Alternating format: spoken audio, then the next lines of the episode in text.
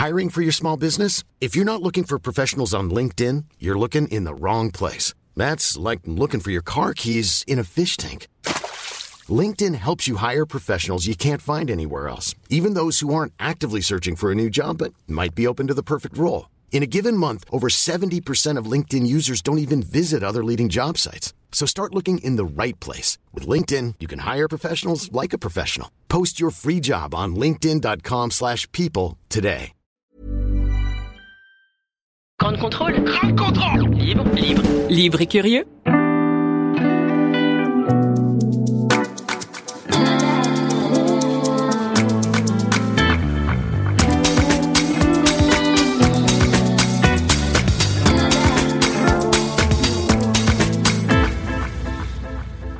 Hola.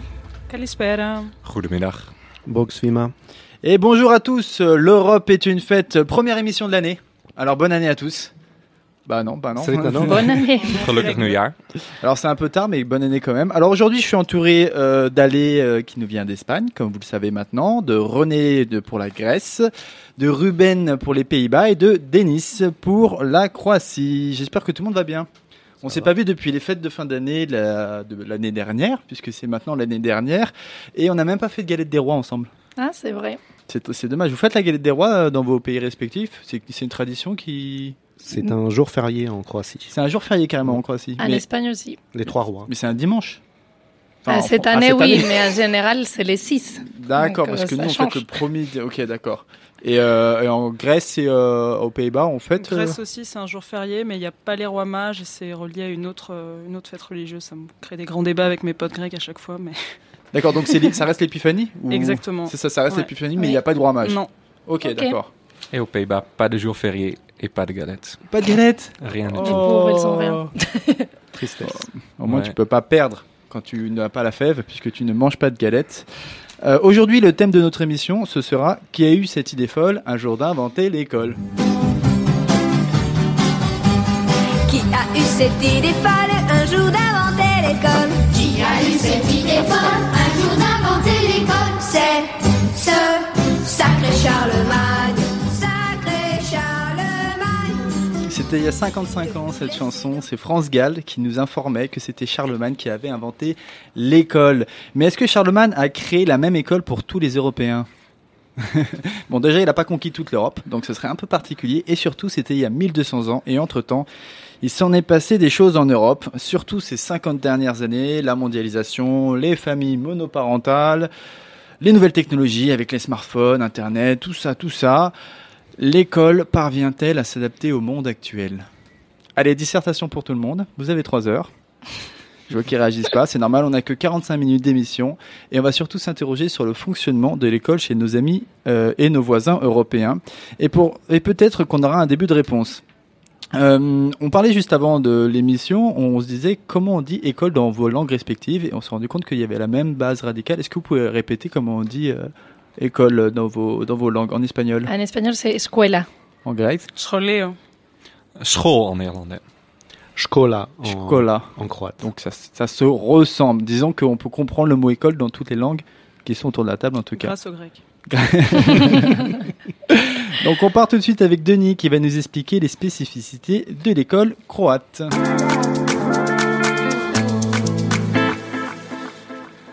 Merci Casimir. Alors, on va commencer par un peu d'histoire, puisque la Croatie a recouvré son indépendance depuis environ 28 ans. 28 Mhm. ans.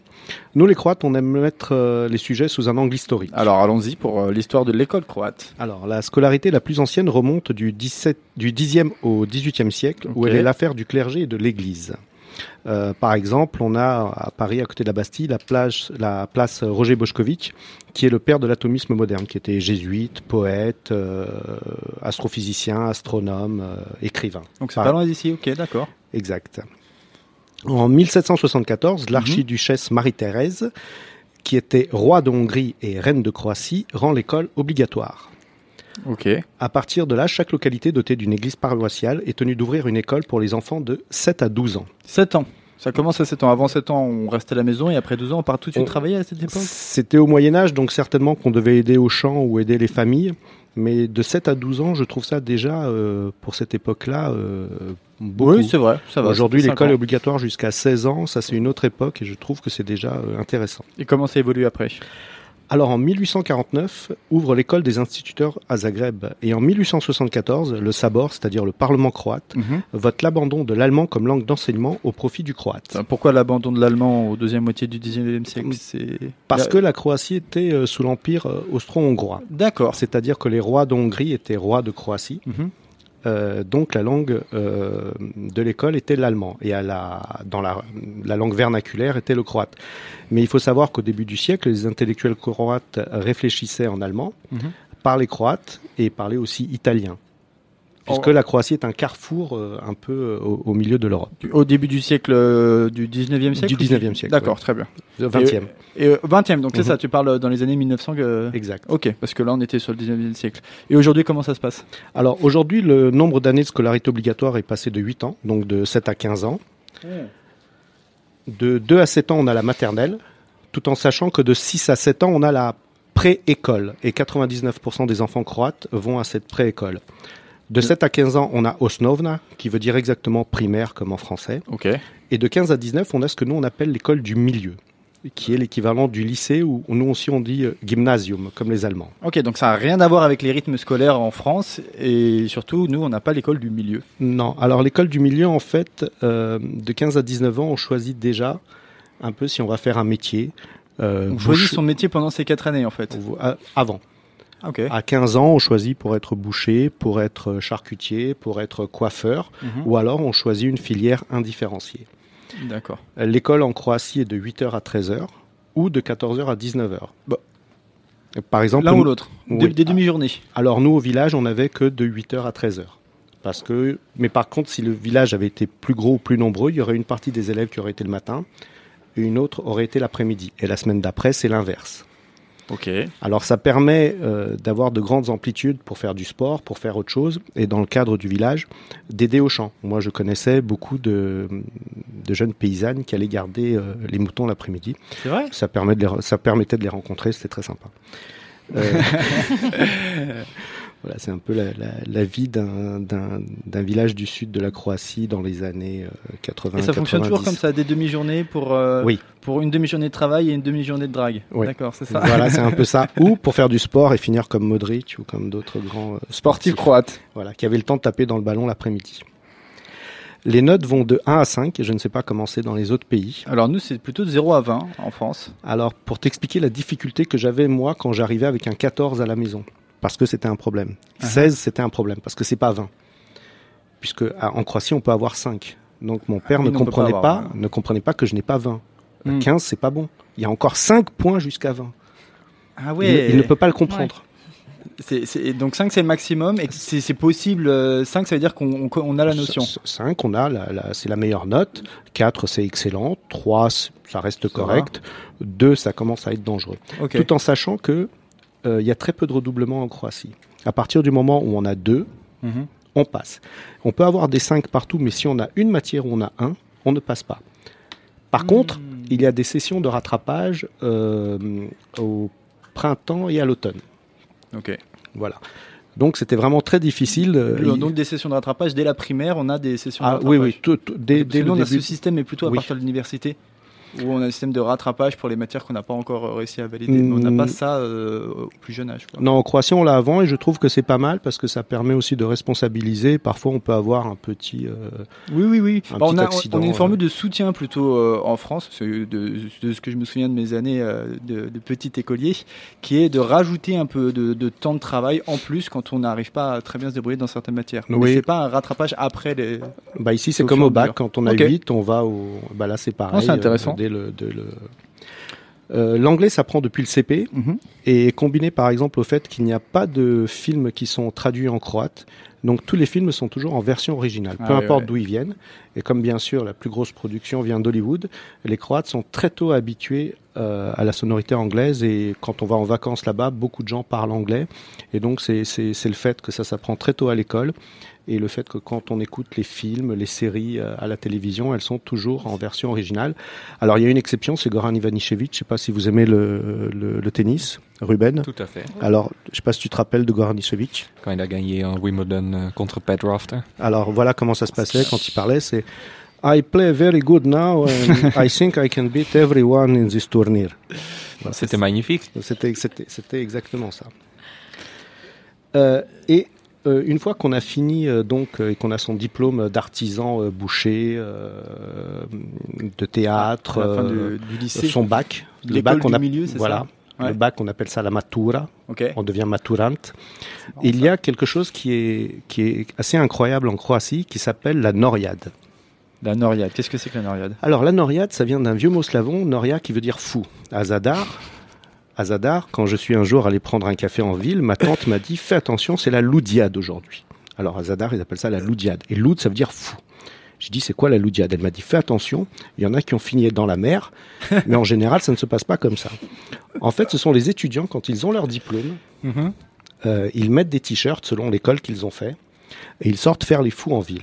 Ils vous arrosent de, de- de farine en général, ils rentrent dans les boutiques, ils jettent de la farine, parce que la farine ça ne salit pas. hein. Et donc c'est une espèce de, de grande fête dans les villes. Toutes les grandes villes en organisent une officiellement, donc c'est-à-dire que la mairie participe, sauf Split.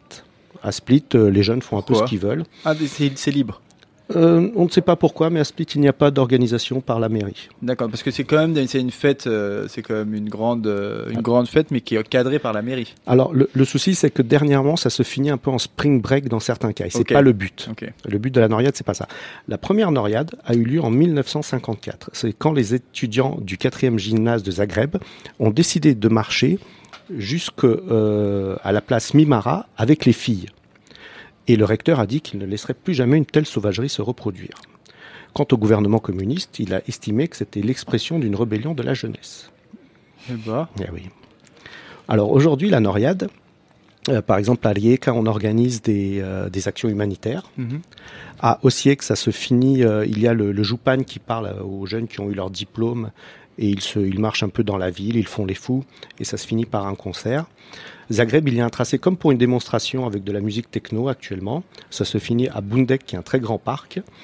Et ce qui est très drôle, ce sont les t-shirts que les jeunes portent. Alors, ce sont des t-shirts soit à connotation salace, soit à connotation euh, euh, sociale.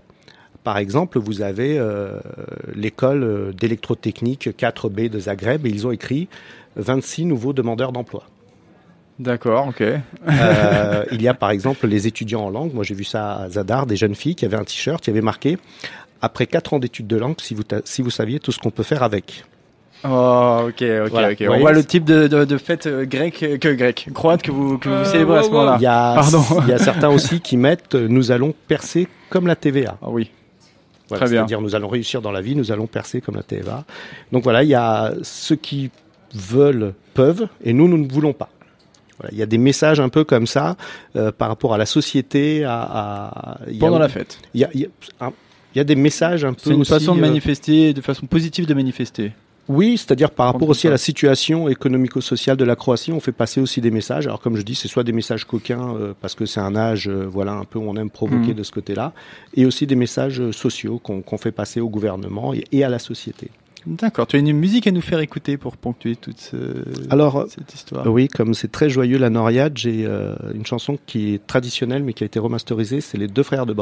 C'est Mhm. c'est les deux garçons de Brach et ils veulent boire un coup. Donc à chaque fois qu'ils voient passer la Chioramande, ils lui demandent un coup à boire. Ils voient passer une jeune fille fine, ils lui demandent un coup à C'est boire. quoi la Shoramande Euh, c'est la Signora Mande. D'accord. Voilà, Bon, on écoute tout de suite. merci.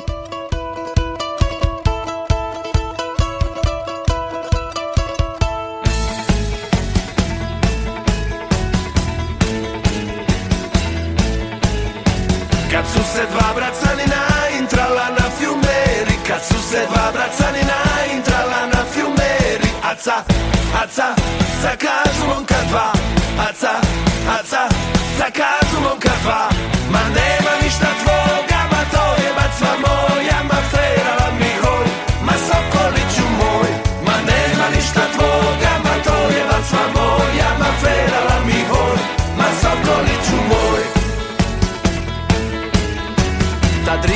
prođeš joramande i u momke gleda. Kad rivom prođeš joramande i u momke gleda.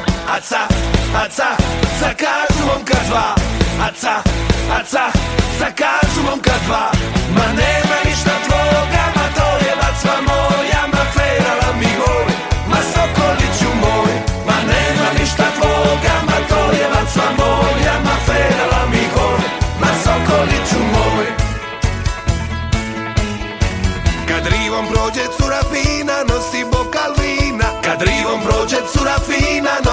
kalína Haca, haca, zakáž lomka dva.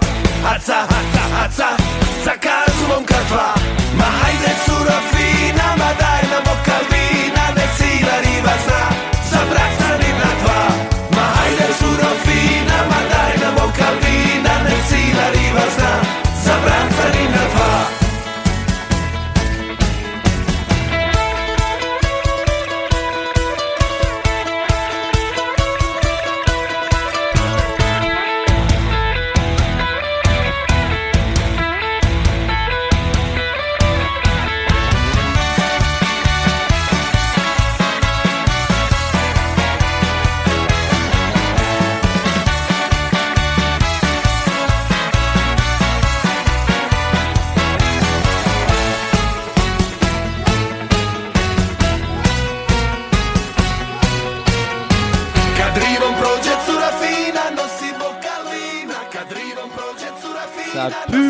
pulse sur l'émission. Magnifique cette musique. Euh, Ruben, tu voulais revenir sur une fête que vous célébrez aussi, un peu d'étudiants aux Pays-Bas, dans ta ville natale. Oui, bon, dans toutes les villes d'ailleurs, mais moi je le connais de ma ville euh, Oui. de Groningen. Euh, quand le nouvel an, euh, quand on commence, quand euh, tous les nouveaux, nouveaux étudiants, euh, ils viennent, euh, ils arrivent à Groningen. Il y a par an, il y a 5000, 6000. Il y a cette magnifique euh, Keiweek, ça s'appelle, c'est une semaine d'introduction et on peut découvrir toute la ville. Bon, en général, ça part surtout euh, dans les bars, mais ils peuvent aussi découvrir euh, toute l'offre culturelle, euh, sport, etc. Et, euh, et avec notamment le mardi soir un énorme karaoké sur euh, la grande place, le plus grand karaoké du monde. euh, c'est plutôt Combien- pas mal. Combien de personnes y participent à ce karaoké à peu près? Ouais, On de- de- va vers, des- vers bon, bon, des milliers de milliers, vers 10 000 environ. c'est, Ah oui. euh, c'est une belle fête, ouais. Eh ben bravo. Euh, on va rester dans le sud de l'Europe, mais on va plus à l'ouest, puisqu'on part en Espagne avec Ali.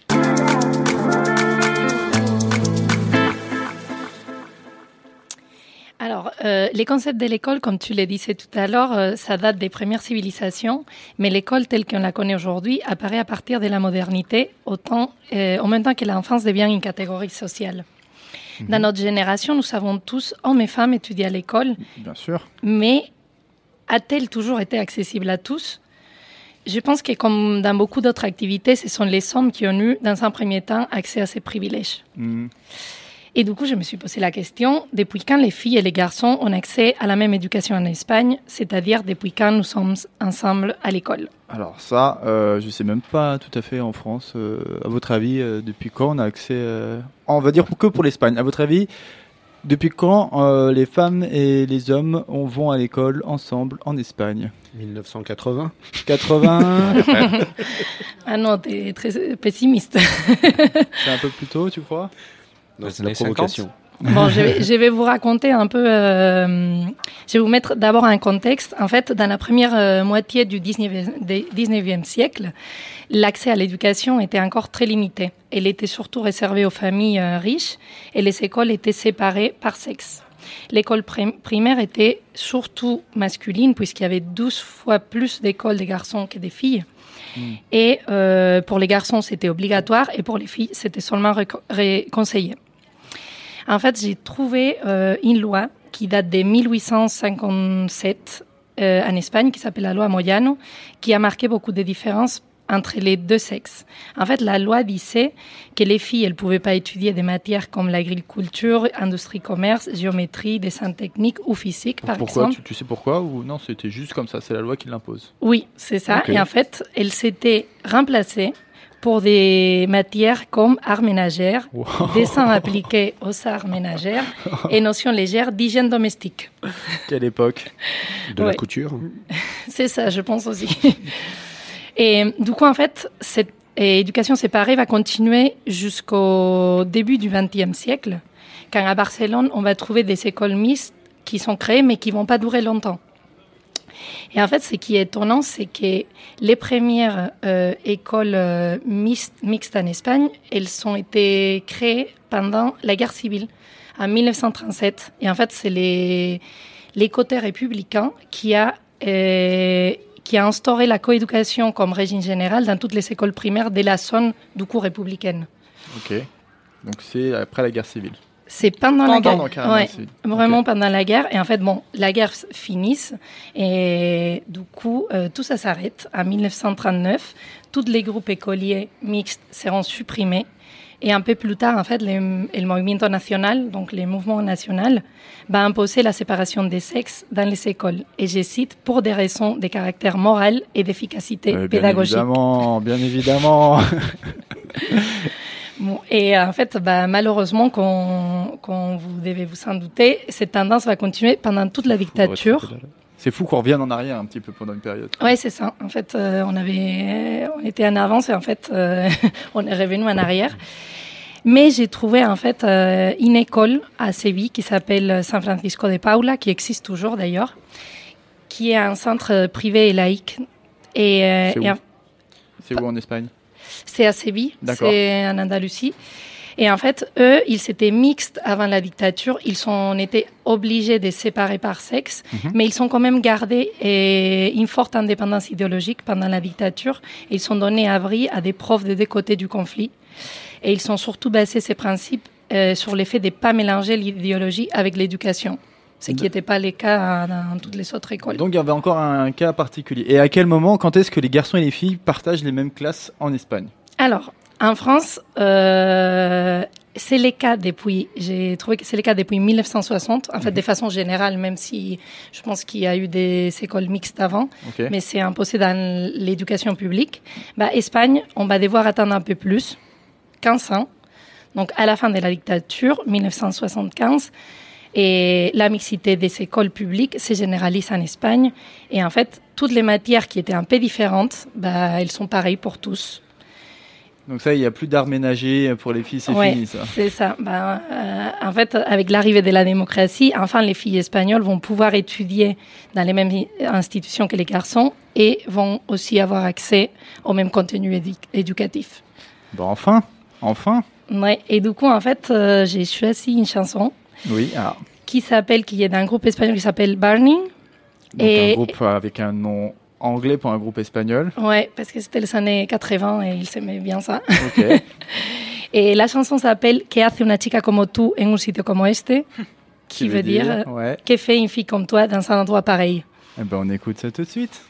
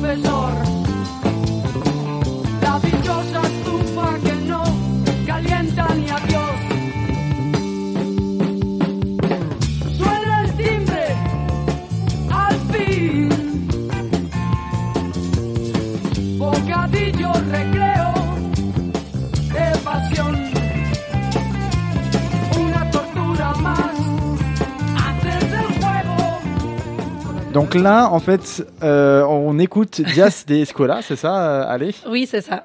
de, Du groupe qui s'appelle Asfalto. Donc ça, c'est pas du tout euh, anglais comme nom.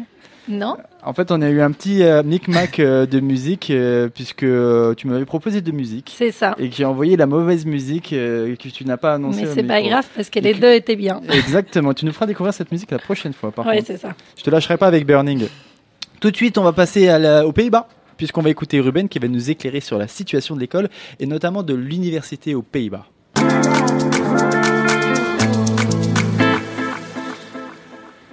Oui, euh, j'ai eu le plaisir, et franchement, je dis ça sans aucune trace d'ironie, de profiter de l'éducation française pendant deux ans.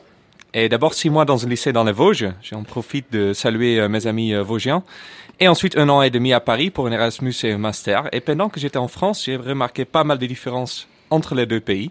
Lesquels On pourrait, bon, commençons avec les journées interminables en France, quand même, euh, de commencer à 8 heures, fini- finir à 17. euh, Ah oui, ça c'est une spécialité ça. on est allé au lycée le samedi, j'étais assez choqué.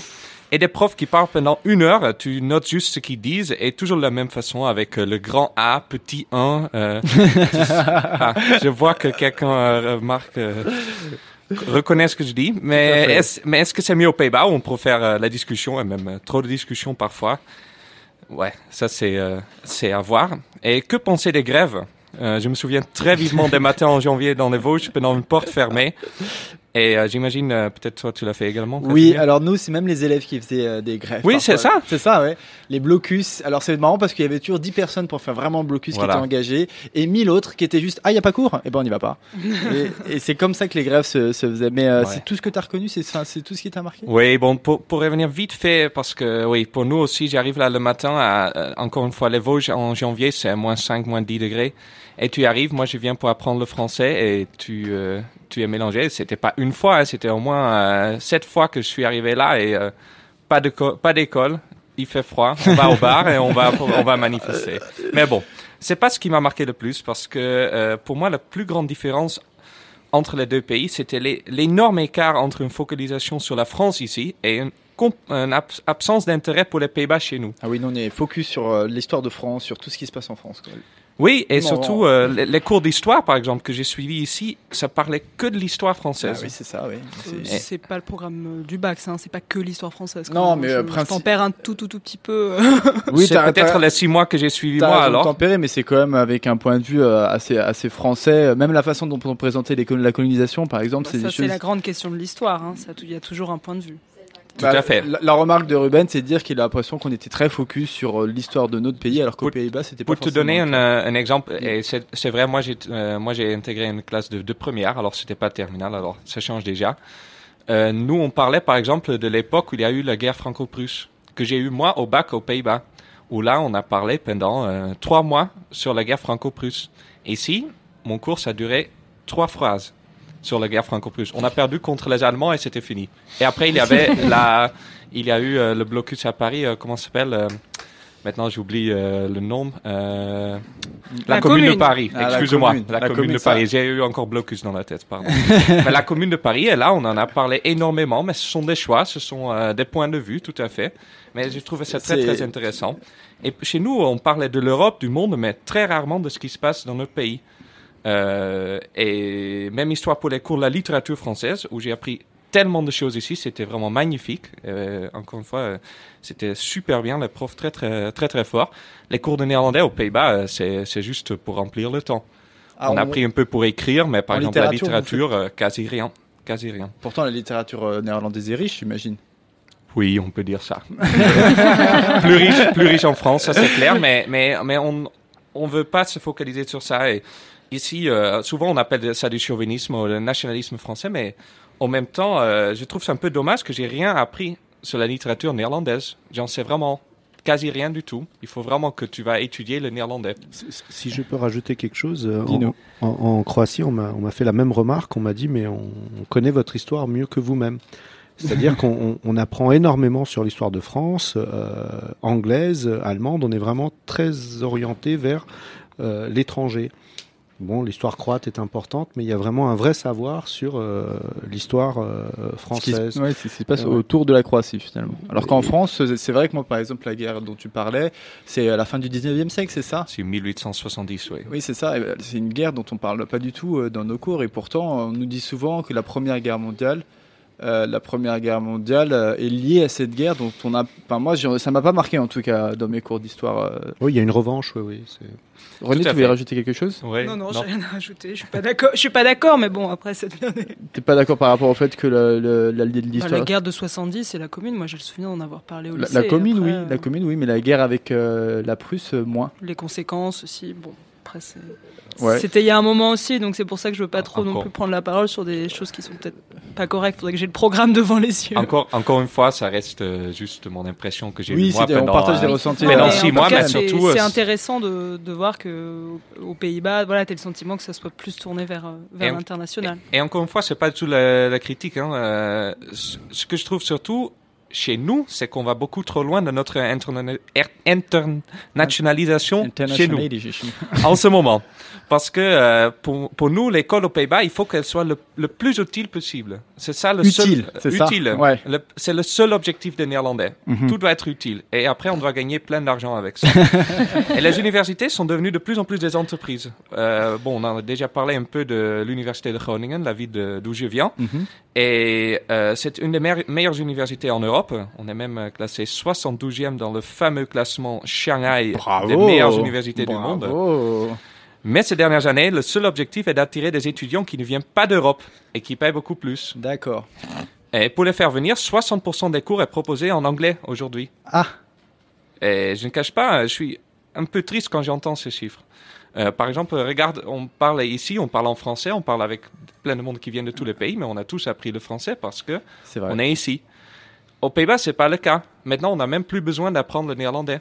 Euh, on- on- ça pourrait nous servir un peu la fierté française, honnêtement. Mais les le néerlandais parle très bien anglais. En enfin, c'est l'image que, j'en ai. euh. Je trouve ça aussi un peu cliché. Ah, Euh, je trouve que les- on parle bien anglais, mais on va jamais parler aussi bien anglais que néerlandais. Sauf si on va dire, on va juste parler anglais aux Pays-Bas. Ça, c'est possible.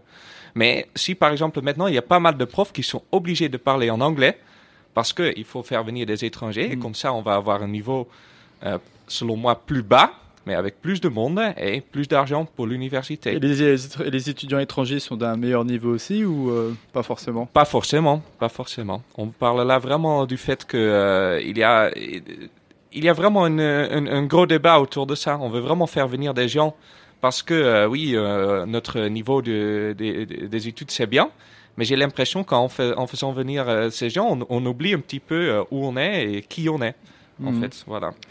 Je, je, je comprends ton, cu- ton coup de gueule, euh, Ruben. euh, c'est c'est censé, c'est censé. T'avais ça va- t'avais un autre euh, argument à nous avancer? Bon, non, mais euh, bon, un coup de gueule, c'est c'est parce qu'après, le problème, c'est que ça, euh, euh, ça semble que je suis très nationaliste ou, ou- ou comme ça, mais, On mais au contraire, au contraire, euh, je trouve juste que c'est la, la richesse culturelle qu'on est en train maintenant de, de perdre. Mhm. Et euh, La richesse culturelle locale finalement qu'on est en train tout de à perdre. fait, qui Ah ouais. existe quand même aux Pays-Bas, qui n'est peut-être pas euh, euh, aussi grande que riche que dans les autres pays, mais il y a plein de choses à découvrir et on ne les découvre plus. C'est vrai que c'est dommage. Donc tu, tu as l'impression d'être accusé de nationalisme quand tu fais euh, quand tu défends ce discours? Souvent dans le discours-là, quand tu dis des choses comme ça, euh, les gens disent que tu es un peu euh, nationaliste, oui, voilà. Bah franchement, j'ai pas eu j'ai pas eu ce ressentiment. Tu as un artiste à nous faire découvrir aujourd'hui Oui, bien sûr, on va parler un peu de la ville de Groningen. Alors, euh, il y a un des rappeurs le plus connu des Pays-Bas qui vient de chez moi. Son nom est Kraantje Papi. Je vais vous inviter à répéter ça. Et la chanson s'appelle Lil Cranny et c'est un hommage à ma ville. On y va. On écoute. Remix bitch. Hey little granny, hoe gaat het nu? Ik heb je al een poos niet gezien in de stad, mijn jong. En opeens is het hoe gaan de zaken nu? Ik heb je gezegd, je bent de trots van de stad, mijn jong.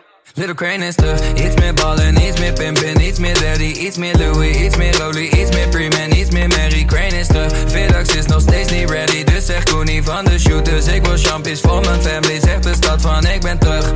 Eerst even een pintje in de pintelier, ja maar zit nog steeds hier in de pintelier, maar zeg hem ik ben terug. Ik ben weer volledig in mijn zone en nog steeds zie ik ze vechten voor mijn troon. En het volk gaat van hey little granny, hoe gaat het nu? Ik heb je al een poos niet gezien in de stad, mijn jong. Ey, en opeens is het hoe gaan de zaken nu? Ik heb je gezegd, je bent de trots van de stad, mijn jong. Klopt, ik ben weer back now. Boeder, poppen, fles now. Constant on the road, dus de manier waarop ik stacks bouw. Maar ik ben weer back now. Meisje, schud je ass now. Constant on the road is de manier waarop ik seks bouw Baby gooi je door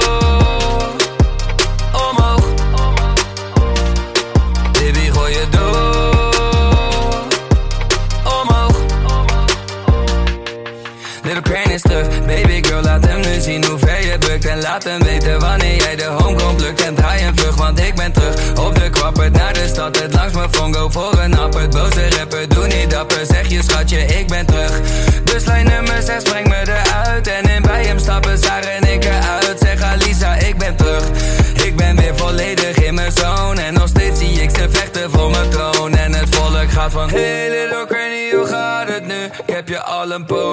gezien in de stad, mijn jong. Ey, En opeens is het hoe gaan de zaken nu? Ik heb je gezegd, je bent de trots van de stad, mijn jong. Klopt, ik ben weer back now. Boeder pop een fles now. Constant on the road is de manier waarop ik stacks bouw. Maar ik ben weer back now. Meisje, schud je ass now. Constant on the road is de manier waarop ik stacks bouw. Baby, gooi je door.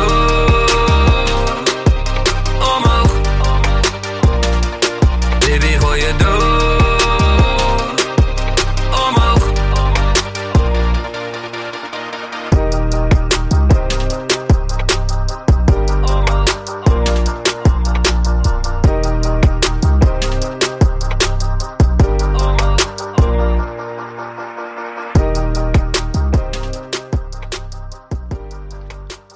Quelle ambiance nous a mis une ambiance. Alors avec la chronique plus la musique, c'était euh, c'était un peu le feu dans le dans le studio. D'accord, on va revenir un peu sur les propos.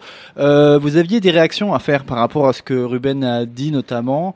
Euh, Denis, tu voulais relancer? Je trouvais très intéressant ce qu'il disait par rapport à la langue néerlandaise. Si on regarde combien il y avait de langues en 1700, 1800, 1900, 2000, il y a une extinction progressive des langues. Pourtant, il y a une multiplication des écoles et des savoirs. Euh, pourquoi? Justement, c'est-à-dire que au bout d'un moment, il y a une langue qui phagocyte toutes les autres. Mais l'anglais n'est pas le responsable. La langue en elle-même n'est pas responsable de sa domination. Qu'est-ce qui est responsable selon toi alors Alors, ce sont les différentes politiques. Comme il a dit lui, c'est la marchandisation du savoir qui crée que, pour gagner plus vite de l'argent, on se met à parler anglais. Il y avait un théoricien qui s'appelle Ivan Illich. Alors tu vas me dire, Illich, c'est d'origine croate. Mhm. Je vais te dire oui, mais c'est quelqu'un qui a dit, il réfléchit en sept langues, huit langues. C'est un, il est issu d'une d'une famille de bourgeoisie euh, juive autrichienne, euh, naturalisée, enfin baptisée catholique, et il était prévu pour être un prince de l'Église. Certains zadistes à Nantes se réclament de lui. Pour te dire la progression qu'il a eue, il a été prêtre. Et il a dit un jour, l'école remplira le rôle inverse qu'elle est chargée de remplir. C'est-à-dire qu'elle va se retourner, cette, cette- cette- cette usine de savoir va se retourner contre le savoir. Mhm. Et je pense qu'on y arrive parce qu'on n'est plus dans le savoir, on est dans la marchandisation. Et je pense que Ruben a, raison de, de- de la même manière qu'il disait que la voiture, au bout d'un moment, va faire qu'on va moins se déplacer. Il y a toujours eu des migrations euh, au niveau mondial et euh, Donc, on parlait de la standardisation en fait de la langue et de l'anglais. Je crois que c'est toi qui as avancé ça, René, tout à Ouais, l'heure. c'est euh, parce que je fais, un- je, je fais un peu l'avocat du diable pour euh, pour ma fée, qui n'était pas d'accord euh, et qui dit donc pourquoi ça serait un, un- pourquoi ce, ce serait baisser la qualité que de faire des cours en anglais quand c'est pas la langue maternelle euh, des gens. Euh, donc du coup, bah, je suis un peu obligée de m'auto-répondre à moi-même. euh, Désolé, c'est un peu bizarre. Euh, moi, ce que j'ai entendu dans, dans la dans la chronique côté Pays-Bas, c'est aussi hein, une question de standardisation et du fait que tout le monde parle un espèce de d'anglais euh, international qui lui-même n'a pas vraiment d'emprise locale, qu'elle soit américaine, anglaise ou, d'Afrique du Sud ou, peu importe, et que c'est peut-être aussi ça le côté où plus qu'un nivellement vers le bas, parce que ça c'est des arguments idéologiques. Voilà, que m'a fait remet en question en disant c'est quand même un peu problématique. Il y a peut-être la question de, de standardisation, d'homogénéisation et que il y a peut-être un côté où, comme tu dis, on me reproche d'être nationaliste, ou bah pour être ouvert sur le monde, c'est peut-être plus simple, mais pareil, c'est une vraie question et c'est un vrai débat pourrait toute l'émission. Est-ce qu'il faut pas avoir une identité, certes plurielle? Voilà, moi je suis franco-grec, donc je considère que j'ai une identité plurielle. Est-ce qu'il faut pas quand même être un peu sûr de qui on est pour s'ouvrir aux autres? Ce qui est très intéressant, c'est de dire euh, qui on est. Euh, moi, je suis néerlandais, euh, néerlandais. Mais je me sens, le plus que je suis ici en France, je me sens de plus en plus néerlandais. Et quand je reviens aux Pays-Bas, je me sens plus français Oui, et italien et tout. Je- bon, peut-être, euh, allez, apparemment... euh, Tu ressens la même le- chose, allez euh, Non, je suis d'accord, oui, oui. Quand je rentre, en fait, je me sens plus française.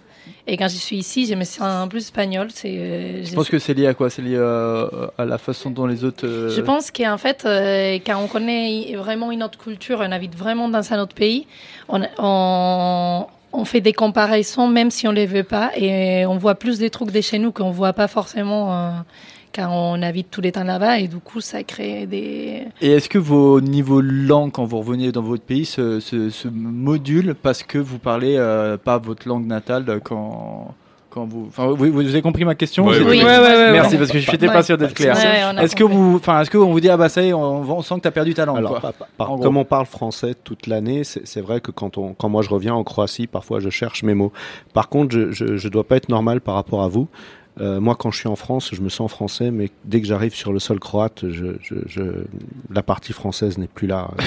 Il y a quelque chose qui se passe, non, mais c'est à ta France. vie qu'il y a, il y a, il y a- je, je peux pas expliquer ça. René, tu voulais réagir Ouais, bah l'identité c'est mouvant et la langue aussi. Et voilà, moi j'ai grandi en Grèce et j'ai jamais aussi bien parlé grec que maintenant. D'accord. Parce que je me suis réapproprié la langue, parce que voilà, je passe plus de temps là-bas, parce que j'ai un autre rapport. Est-ce que tu as fait euh, un effort supplémentaire de travail pour retravailler euh, le grec ou c'est vraiment juste tu t'as fait plus attention quand tu étais C'est sur venu place? naturellement, sur plein de trucs, sur lié voilà à, la- à des questions d'identité, à des questions d'où est-ce qu'on place, où est-ce qu'on se Ah, c'est situe, d'accepter le fait que ça peut être pluriel. Donc euh, moi je voilà, je crois vraiment aux identités euh, mouvantes, mais voilà, il faut être au, au clair sur ça Mais, et euh, c'est ça qui permet d'être riche. Mais tout à fait, c'est c'est exactement ce que je pense aussi. Euh, le plus identitaire, le, le mieux que c'est. J'ai juste, le- juste peur qu'aujourd'hui, une identité néerlandaise, que les personnes qui viennent faire les études aux Pays-Bas, ils, ont plus ça. Oui, c'est ça. J'ai aussi, bon, mais là on va beaucoup plus loin, mais aussi pendant l'Erasmus, par exemple, quand j'étais ici, j'étais presque que avec des étrangers. Mais heureusement, j'étais avec un groupe d'étrangers qui voulaient tous parler français, par exemple. J'ai vu à Groningen, pendant mes quatre ans d'études là-bas, j'ai rencontré peut-être 4-5 étrangers vraiment. C'était vraiment deux communautés qui vivaient à part. Hmm. Et bon, je, trou- je trouve ça dommage. C'est dommage. Après, on va voir. euh, Et quand tu retournes aux Pays-Bas, toi, t'as l'impression que ton néerlandais est différent ou pas, pas du tout? Bah, ah, pas tant que ça, mais c'est aussi parce que ici, euh, je- aussi pour mon travail ici, je dois parler quand même pas mal de néerlandais. Alors, euh, D'accord, donc tu, et toi, allez, alors euh, l'espagnol euh, Oui, moi je cherche mes mots très souvent, surtout sur des En espagnol? Oui, sur des ça. expressions. En fait, il y a des mots ou des expressions qui n'ont pas des traductions littéraires. Mhm. Et du coup, euh, c'est là que j'ai. Et t'as envie d'utiliser des expressions que t'as appris en français, de les retraduire en espagnol ou Ouais, ça, je l'ai fait tous les temps. Mais il faut le faire, il faut le faire ou et assumer. hein. l'inverse, le c'est bien aussi. Hein. Ouais, les, les- les- les expressions néerlandaises en français, c'est. Moi, je fais souvent l'inverse. ouais. On va prendre un peu de distance avec le thème pour parler d'une actualité en Grèce. Alors, qu'est-ce qui fait descendre des, qu'est-ce qui fait descendre des dizaines de milliers de personnes dans les rues en Grèce ces dernières semaines? Eh bien, c'est le nom d'un pays voisin. Ça vous étonne, ou plutôt vous n'en avez jamais entendu parler. René va nous éclairer sur ce que l'on appelle la question macédonienne.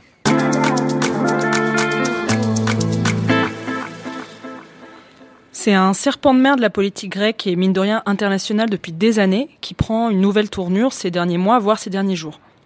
Bon, un retour en arrière s'impose, je le vois sur tous vos regards. Bah oui. La Macédoine, qu'est-ce que c'est au juste? Une salade. Bah, T'es pas très loin, bah, rigolez, rigolez, mais c'est pas très loin de la réalité, Ah bah puisque oui. la Macédoine, la salade, tirerait son nom de la variété de peuples qui composent la Macédoine, la région. Une région historique qui recouvre actuellement la Grèce, Mhm. la Bulgarie, un peu d'Albanie et la Macédoine, le pays. Donc là, j'essaie de mimer des guillemets. Euh, bon, la radio, du coup, ça marche pas trop. Euh, et donc, Macédoine, le pays, que vous connaissez peut-être sous le nom de Fyrom. C'est comme ça que c'est reconnu à l'international. Mhm, En fait, ce qui se passe, Mhm. euh, c'est qu'en 1991, la République de Macédoine déclare son indépendance vis-à-vis de la Yougoslavie.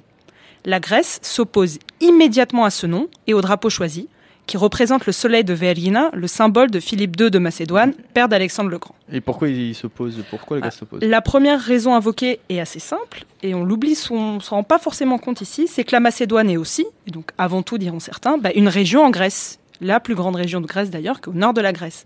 Donc c'est un peu comme si un pays frontalier fictif entre la France et la Suisse décidait de s'appeler aussi Bourgogne-Franche-Comté, avec en plus le spectre de regrouper un jour toute la Bourgogne historique, aussi entre guillemets, sous son aile.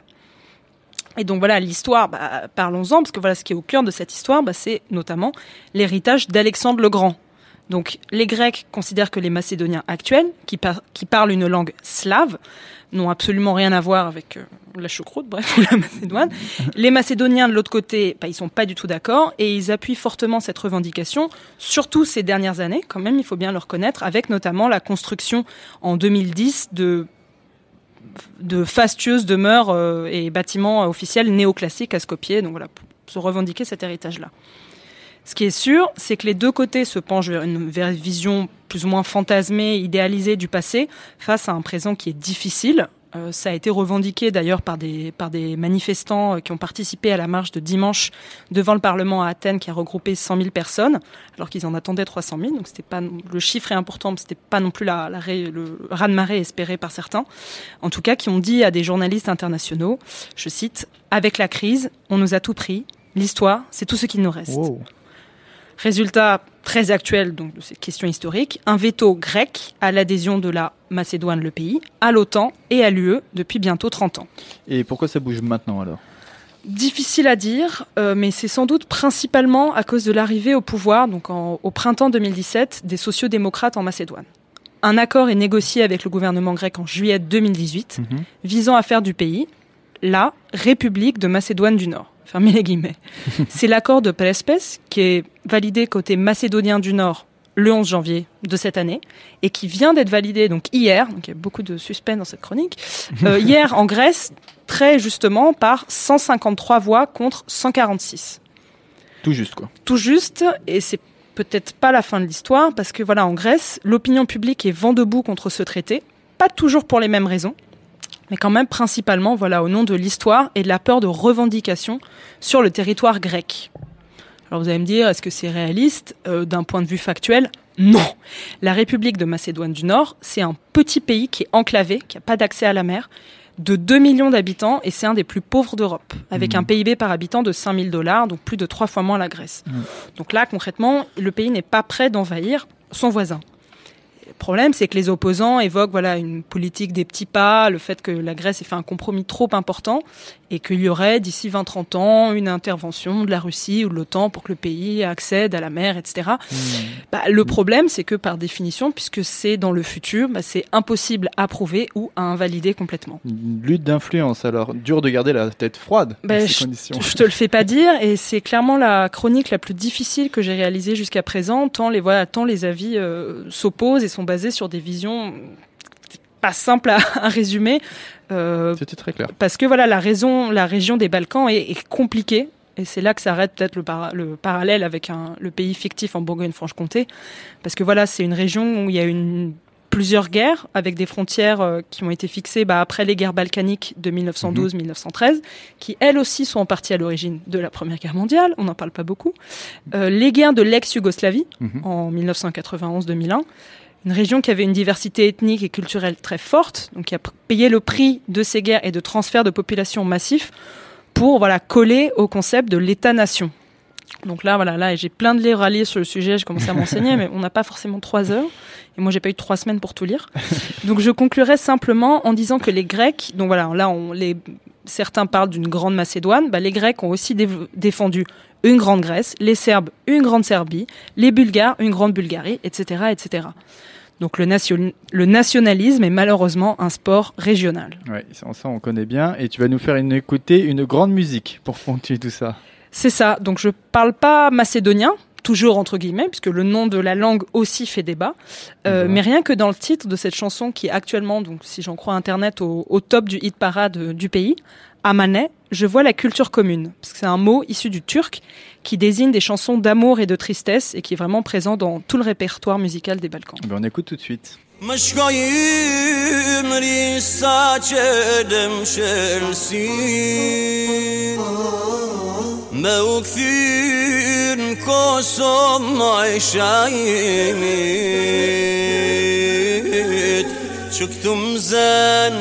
pleqnia se kam pri.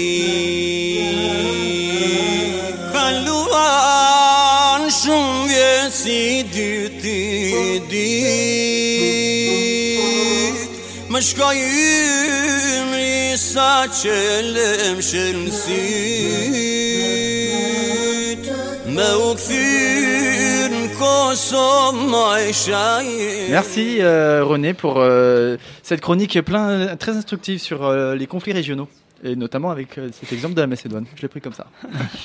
Alors on va finir par un petit jeu, parce qu'en fait on doit enchaîner. Là, euh, on est arrivé aux 45 minutes de l'émission. Le petit jeu pour terminer, je vais vous poser des questions et vous devez essayer de trouver les réponses. Alors, quel pays euh, accueille le plus d'étudiants européens grâce notamment au programme Erasmus? En La France. Europe Non, la France c'est le pays qui en, en, en envoie le plus. Non, Ah. c'est pas l'Italie. Mais en, to- en totalité, au respect. Qui reçoit C'est l'Espagne en Hein totalité. J'ai pas Ok. eu le temps de. C'est euh, l'Espagne, c'est ça. Environ Euh, 45 000. Ouais, 45 tout le monde 000 va aller au étudiants par an. Ah, quel pays européen a la plus grande liberté de la presse dans le monde d'après le classement de Reporters sans frontières Oula. Pays-Bas. Hmm, C'est le troisième, le Pays-Bas. Ah. Ah. Allemagne. Non, non. Non. C'est encore plus au nord. Comment La. Norvège. Non, Norvège. La Norvège et la Ouais, Suède est deuxième. pour aller. Exactement. Euh, dans quel pays d'Europe euh, faire des études coûterait les, le moins cher, tous critères confondus?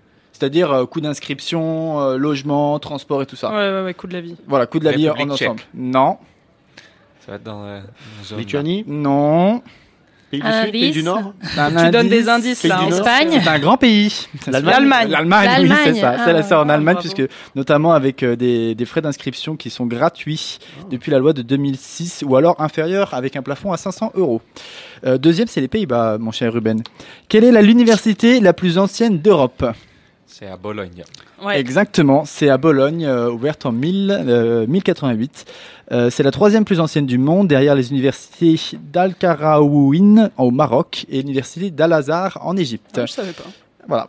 Euh, dans quel pays se situe Schengen, le village, de, le ville de Schengen? Luxembourg. C'est au Luxembourg, tout à fait. Est-ce que vous vous souvenez à quel moment le traité a été signé et à quel moment il a été, il est rentré en vigueur? Pas, Ah, 80 pas 92.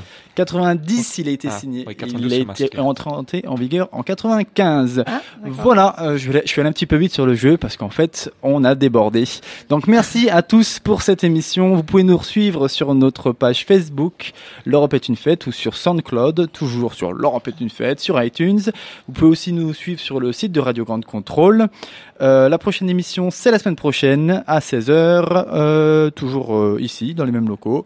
Merci à tous, Denis, Ruben, René et Alé. Merci aussi aux gens qui participent autour avec euh, Mafé qui est là toujours. PA, merci beaucoup. Et merci aussi à Mathilde euh, et Charles. On se dit au revoir dans toutes les langues Tot ziens. Adios. Yes, pas bien. Salut, à la prochaine.